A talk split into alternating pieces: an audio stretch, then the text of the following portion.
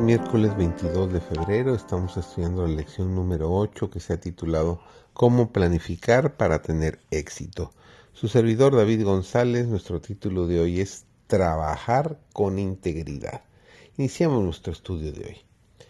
El cimiento de la integridad comercial y del verdadero éxito es el reconocimiento del derecho de propiedad de Dios.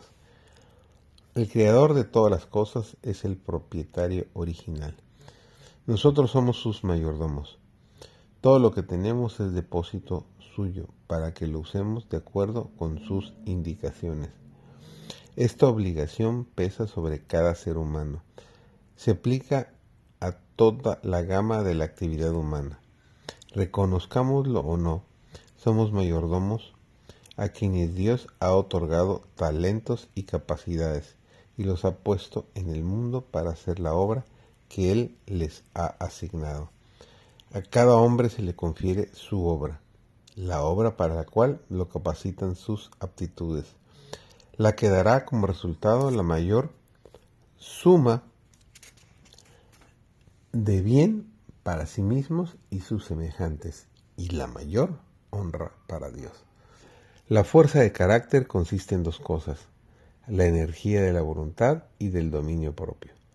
Muchos jóvenes consideran equivocadamente como fuerza de carácter la pasión arrolladora, pero la verdad es que el que se deja dominar por sus pasiones es un hombre débil. La verdadera grandeza del hombre y su nobleza se miden por el poder de los sentimientos que subyuga, no por el de los sentimientos que lo vencen a él. El hombre más fuerte es aquel que, aunque sensible al ultraje, refrena, sin embargo, la pasión y perdona a sus enemigos. Los tales hombres son verdaderos héroes. Dios nos ha dado nuestras facultades intelectuales y morales pero en extremo grado cada persona es arquitecto de su propio carácter. Cada día va subiendo la estructura. La palabra de Dios nos advierte que prestemos atención a cómo edificamos para que nuestro edificio se funde en la roca eterna. Llegará el tiempo en que nuestra obra quedará revelada tal cual es.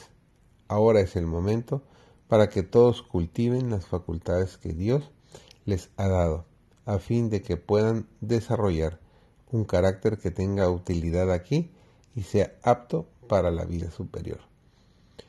Si pues coméis o bebéis o hacer otras cosas, hacedlo todo para la gloria de Dios. En la consagración de todo el ser, tanto físico como mental, el control del Espíritu de Dios este principio es el fundamento de cada acción, pensamiento y motivo. Se deben crucificar las pasiones y la voluntad no santificada. Esta puede ser considerada una tarea estricta y rigurosa. Sin embargo, la debe realizar o escuchará la terrible sentencia de labios de Jesús. Apártate, usted puede hacer todas las cosas mediante Cristo que lo fortalece. Necesita exclamar fervorosamente, Oh Dios, convierte lo más íntimo de mi alma. Así podrá ejercer una influencia benéfica sobre otros jóvenes. Que el Dios de paz los santifique totalmente, alma, cuerpo y espíritu. José caminó con Dios.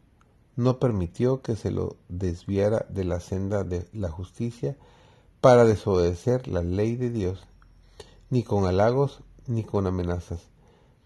Su dominio propio y su paciencia en la adversidad y su inalterable fidelidad han quedado registrados para beneficio de todos los que habrían de vivir más tarde sobre la tierra, cuando sus hermanos reconocieron su pecado en su presencia, los perdonó ampliamente y manifestó mediante sus actos generosos y amantes que no albergaba resentimiento por la forma cruel como los había tratado previamente. Que tengas un maravilloso día acompañado de la mano de Jesús.